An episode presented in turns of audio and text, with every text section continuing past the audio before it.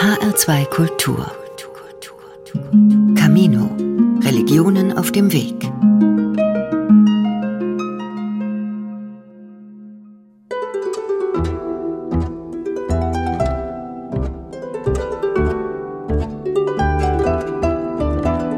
Stellen Sie sich vor, Ihr allerbester Freund, Ihre allerbeste Freundin gratuliert Ihnen nicht zum Geburtstag. Und es ist auch noch ein runder Geburtstag. Aber es kommt einfach keine Nachricht, kein Anruf, nichts. Und wenn wir jetzt dem Verstand freien Lauf lassen, dann kann es passieren, dass wir richtig wütend werden. Also ich melde mich jetzt auch erstmal nicht, das ist ja wohl das allerletzte. Und eine Woche später erfahren sie, dieser Freund, diese Freundin, an ihrem Tag war sie im Krankenhaus. Irgendein naher Verwandter hatte einen schweren Unfall und sie hat den ganzen Tag darum gebangt, ums Überleben dieser ihr wichtigen Person. Auf einmal verändert sich die Sichtweise radikal.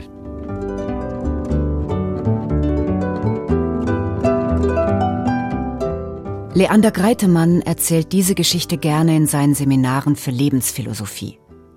Der Coach möchte damit bewusst machen, meist sehen wir nur einen kleinen Ausschnitt der Wirklichkeit. Oft können wir gar nicht alle Informationen haben.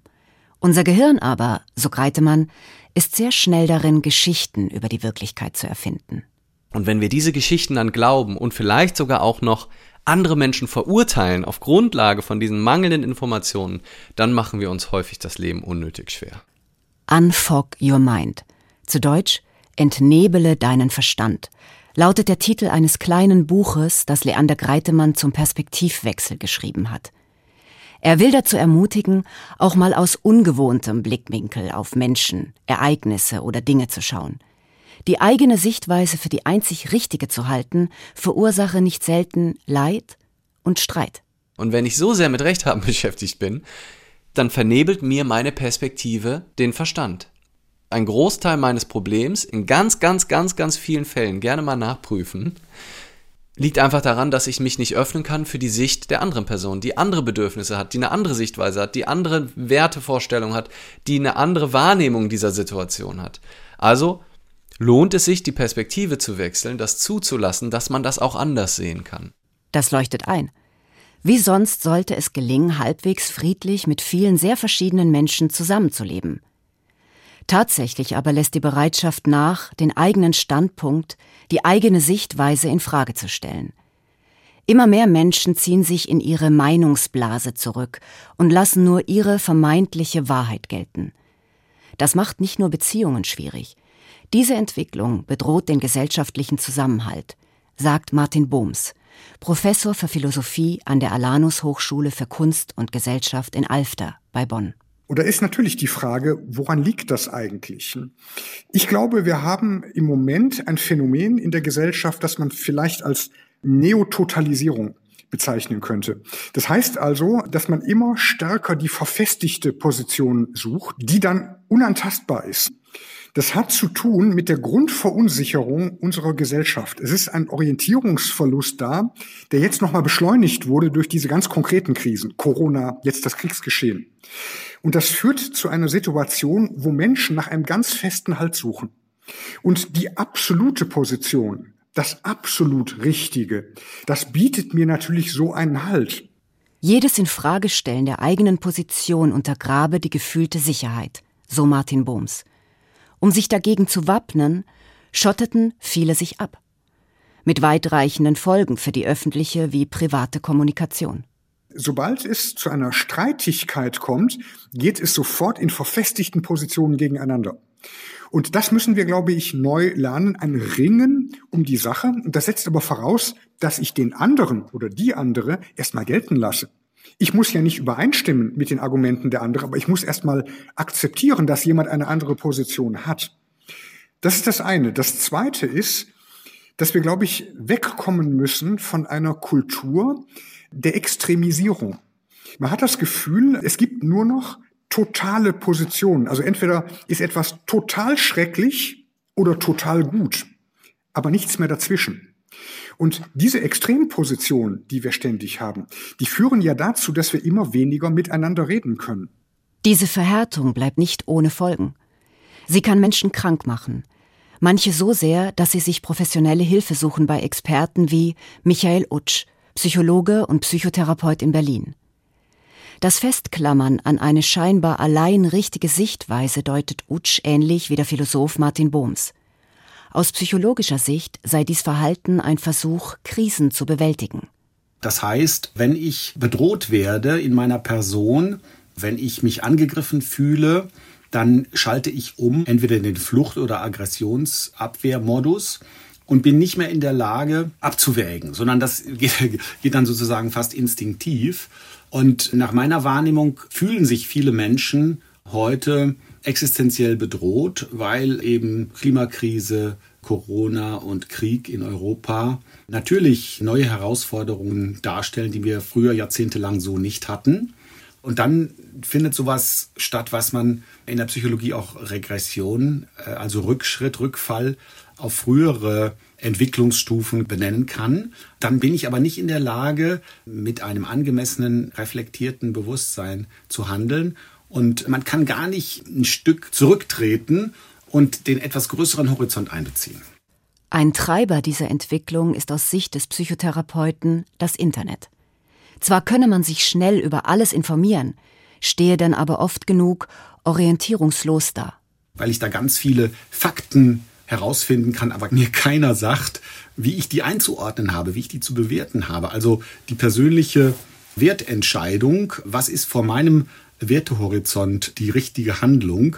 Diese Anleitung gibt es ja nicht. Die kann ich ja nur persönlich, subjektiv treffen. Und insofern ist das eine Überforderung. Wir haben unglaublich viele Inputs. Wir haben unterschiedliche Kulturen, die uns begegnen, unterschiedliche Positionen, Radikale zum Teil auch. Ja, und wer hat mich gelehrt, meine eigene Position zu finden in dieser Meinungsvielfalt und diesem Wertehorizont?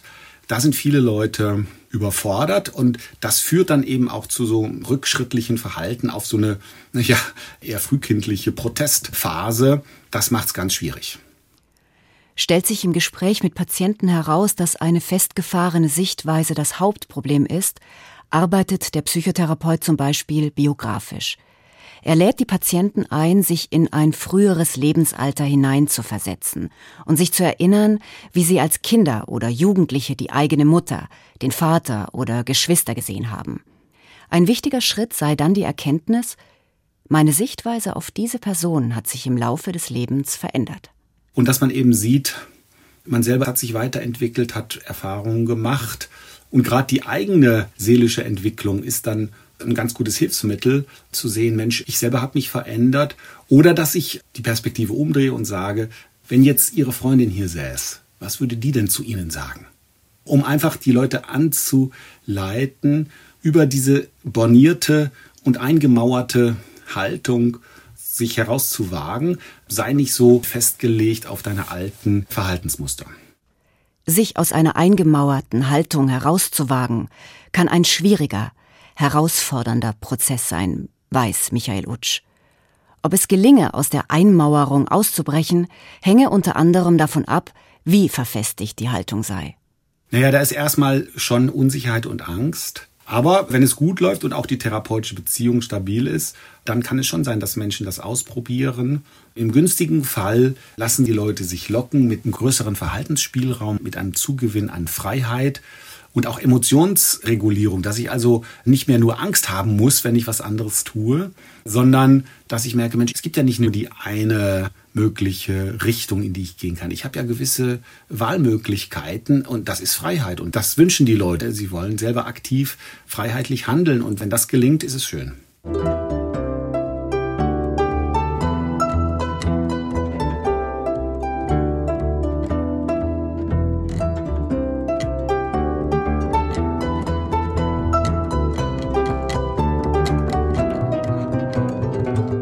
Aufforderung, die Welt auch aus dem Blickwinkel der anderen zu betrachten, ist den großen Weltreligionen tief eingeschrieben. Sie fordern Empathie für alle Mitgeschöpfe und für die Natur. Empathisch kann nur sein, wer bereit ist, sich in andere hineinzuversetzen. Diese Fähigkeit muss erlernt werden, sagt Detlef Ziegler, katholischer Theologe in Münster und tätig in der Seelsorge, im Predigtdienst sowie in der universitären Aus- und Fortbildung.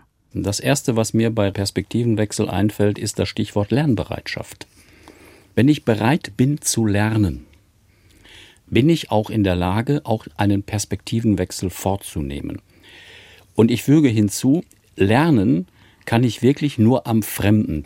Und da gibt es für mich eine exemplarische Geschichte in der Apostelgeschichte, wo erzählt wird, wie ein Kämmerer aus Äthiopien die Bibel in der Hand hält, er liest im Buch des Propheten Jesaja, aber er versteht vieles nicht. Und dann kommt Philippus dazu, einer aus dem engeren Jüngerkreis Jesu, das ganze spielt schon nach der Auferstehung, und fragt ihn, verstehst du, was du liest? Und dann sagt der Kämmerer, wie soll ich verstehen, wenn mir keiner beim Verstehen hilft? Und dann beginnen die beiden einen Dialog.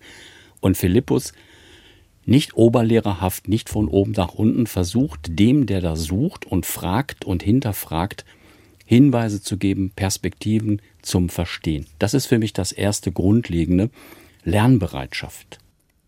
Wer lernt, wird mit großer Wahrscheinlichkeit Menschen, Dinge und Ereignisse anders sehen als vorher und kann leichter eine Bereitschaft entwickeln, sich selbst zu verändern. Das zweite wichtige Stichwort für den katholischen Theologen ist daher Umkehr. Das heißt, griechisch finde ich das Wort sehr schön, Metanoia, da steckt ja auch Nus drin und sich umkehren, sich wenden, eine andere Haltung einnehmen. Und davon ist ja zum Beispiel die gesamte Botschaft der Propheten im Alten Testament geprägt. Die haben auf die Gegenwart geguckt, haben versucht, den Menschen die Augen zu öffnen und zu sagen, jetzt schaut doch mal auf das, was unter euch abgeht, was sich dort zuträgt, im Miteinander, im sozialen, im politischen. Schaut da mal genau hin und kommt zu der Einsicht, vieles kann so nicht weitergehen. Wenn ihr so weitermacht, dann wird das kein gutes Ende nehmen. Auch im Neuen Testament sei Umkehr ein zentraler Begriff, sagt Detlef Ziegler. Und zwar in der Reich Gottes Botschaft Jesu. Das ist überhaupt das Erste, was Jesus im Neuen Testament sagt. Kehrt um und glaubt an die gute Botschaft Gottes. Das heißt, ändert euch. Das ist jetzt nicht mit erhobenem Zeigefinger gesagt, sondern in dem Sinne, einen Perspektivenwechsel vorzunehmen. Und ich finde das auch sehr modern, wenn ich jetzt in unserer Gesellschaft einfach mal Umschau halte und feststelle, wie sehr Menschen auch unterwegs sind. Denken Sie an die letzte Generation, die jetzt versucht, mit ihren Aktionen Menschen zur Umkehr, zur Veränderung, zu einem Perspektivenwechsel zu animieren. Da muss man natürlich immer aufpassen, dass man dann auch nicht über die Stränge schlägt, aber grundsätzlich die Aufforderung zur Umkehr, zur Veränderung ist in der Bibel zentral und ich finde das auch im Blick auf die Herausforderung der heutigen Zeit sehr notwendig. Bereit sein zu lernen und umzukehren.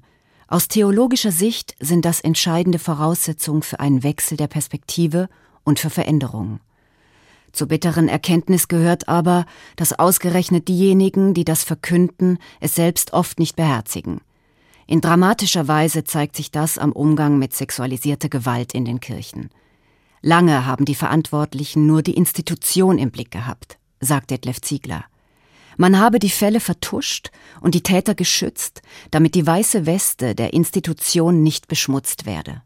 Und jetzt lernen wir seit etwa gut zehn Jahren, auf diesen Machtmissbrauch mit den Augen der Opfer zu schauen. Das ist ja ein ganz entscheidender Perspektivenwechsel, aber ich sage auch dabei, ich habe den begründeten Verdacht, dass das noch längst nicht alle, auch auf der Leitungsebene in unserer Kirche oder auch in den Kirchen begriffen haben.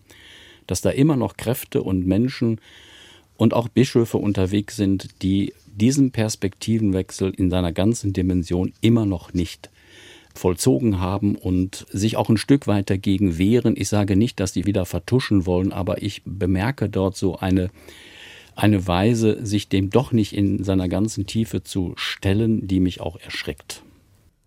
Der Umgang mit sexualisierter Gewalt in den Kirchen zeigt es besonders eindrucksvoll. Wer die gewohnte Perspektive aufgibt, kann nicht nur über andere etwas erfahren, sondern auch und vor allem über sich selbst. Diese Selbsterkenntnis kann äußerst unangenehm und sehr schmerzhaft sein. Die Kirchen müssten beispielsweise anerkennen, dass ihr Anspruch auf Wahrheit nicht haltbar sei, sagt Detlef Ziegler. Es ist die Wahrheit ein Phänomen, dem ich mich immer nur nähern kann im Dialog mit anderen, in der Auseinandersetzung, im Gespräch.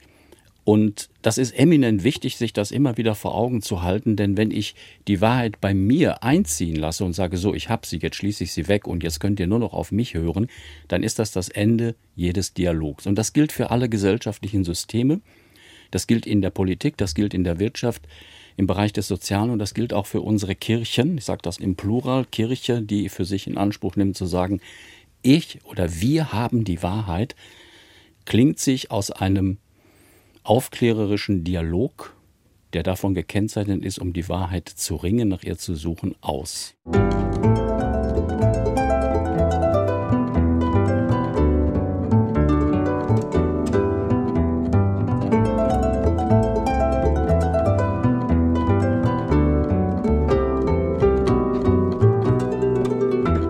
Sich an nur eine Sichtweise zu klammern, kann krank machen und Beziehungen zerstören. Das gilt für den Einzelnen wie auch für Institutionen. Die Kirchen haben in großem Stil Vertrauen und Beziehungen zerstört, mit dramatischen Folgen für sie selbst und die ganze Gesellschaft, sagt Philosoph Martin Bohms. Da muss man wirklich sagen, es ist ein vielleicht schon historisches Versagen, was wir hier sehen. Denn die Kirchen wären ja gerade in diesen Krisenzeiten, die wir haben, gefragt. In Zeiten ganz großer Verunsicherung, auch von Sinnverlusten. Eine Zeit, die geprägt ist von einem Vakuum nach Sinnorientierung. Und hier könnten ja eigentlich die Kirchen eine große und bedeutende Rolle spielen und sie verspielen genau diese Chance, das jetzt zu tun. Insofern ist das nicht nur tragisch für die Betroffenen, sondern es ist tragisch für die Gesellschaft insgesamt, weil hier einer der historisch bedeutenden Player damit sich selber wirklich ins Abseits stellt. Wo die Kirchen sich ungewollt selbst aus dem Spiel nehmen, rücken andere nach und füllen den Platz aus. Zum Beispiel Coaches wie Leander Greitemann. Der Enddreißiger erlebt in seinen Seminaren einen großen Bedarf, über eigene Gefühle und Gedanken zu sprechen, sich auszutauschen mit dem Wegfall der Bedeutung auch der kirchlichen Institutionen und sinkenden Mitgliederzahlen braucht es eben andere Räume, um zu reflektieren darüber, was ist der Sinn des Lebens, wie verorte ich mich selbst, wie kann ich meinen Gedanken begegnen. Und aus meiner Sicht geht das sogar darüber hinaus, also auch vor allem dann konfessionslos sich dem Thema zu widmen, wie sieht ein gutes Leben aus? Wie bringe ich mehr Sinn in das, was ich tue? Wie mache ich mir das Leben nicht schwerer, als es ist? Wie kann nur eine einzelne Person es schaffen, sich von alten Perspektiven und Überzeugungen zu lösen, sich auf Neues einzulassen?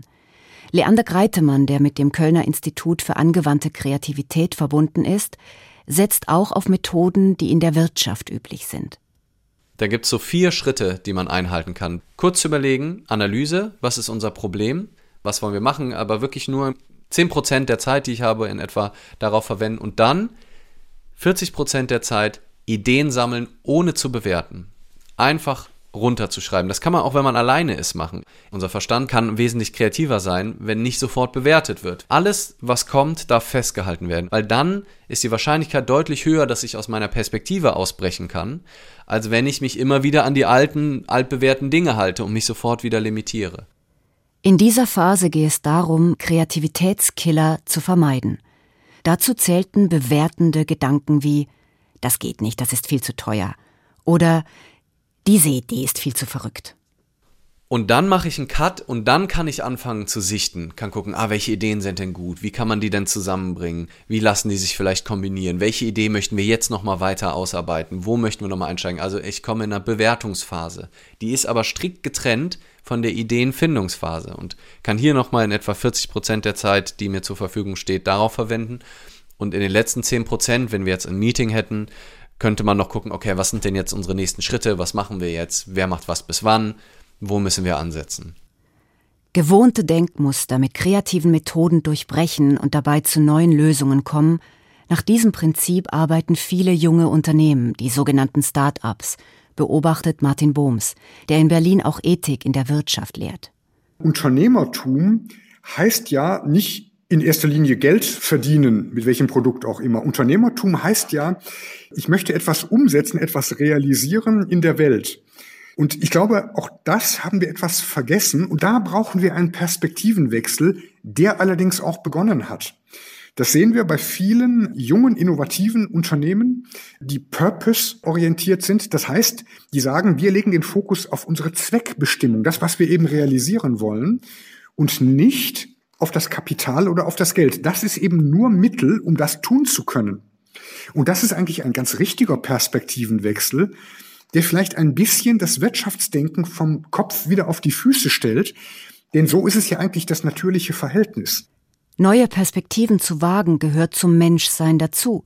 Nur so gelangt man zur Selbsterkenntnis, kann Empathie entwickeln, innovative Lösungen finden oder die Wirtschaft wieder menschenfreundlicher gestalten. Eine alte Erkenntnis ist aber auch, dass Menschen sich mit Perspektivenwechsel oft schwer tun. Ein Thema, mit dem Philosophen sich schon immer beschäftigt haben, sagt Martin Bohms. Es gibt von John Stuart Mill einen wunderbaren Ausspruch, der gesagt hat, die verhängnisvolle Neigung der Menschen, über etwas, das sie nicht länger für zweifelhaft halten, nicht weiter nachzugrübeln, ist die Ursache der Hälfte ihrer Irrtümer. Eine ganz wunderbare Aussage, die sagt, wenn man sich sozusagen zurückfallen lässt in seine Meinung und die gar nicht mehr in Frage stellt, dann werden wir auch nicht die besten Ergebnisse erzielen. Wir wissen ja in der Regel gar nicht oder selten, was jetzt wirklich richtig ist. Das müssen wir austarieren und dafür brauchen wir sogar die Meinung der anderen. Denn nur so können wir uns dem annähern, was am Ende das Beste ist, weil es eben niemand unmittelbar weiß. Und wie nun beginnen? Wie kann man sich selbst davor schützen, engstirnig zu werden und die eigene Sicht für die einzig wahre zu halten? Ich glaube, es braucht an erster Stelle eine Bereitschaft, sich dem zu stellen, auch eine Offenheit, das Recht haben loszulassen, also von der Perspektive wegzukommen, wenn die Menschen äh, um mich herum sich verändern würden, dann hätte ich endlich ein tolles Leben und hinzukommen, okay, wie kann ich denn dazu beitragen, dass ich den Menschen um mich herum gnädiger begegne, mit mehr Güte begegne, offener, neugieriger begegne. Was kann ich denn dafür tun? Weil das ist der einzige Einflussbereich, den ich habe.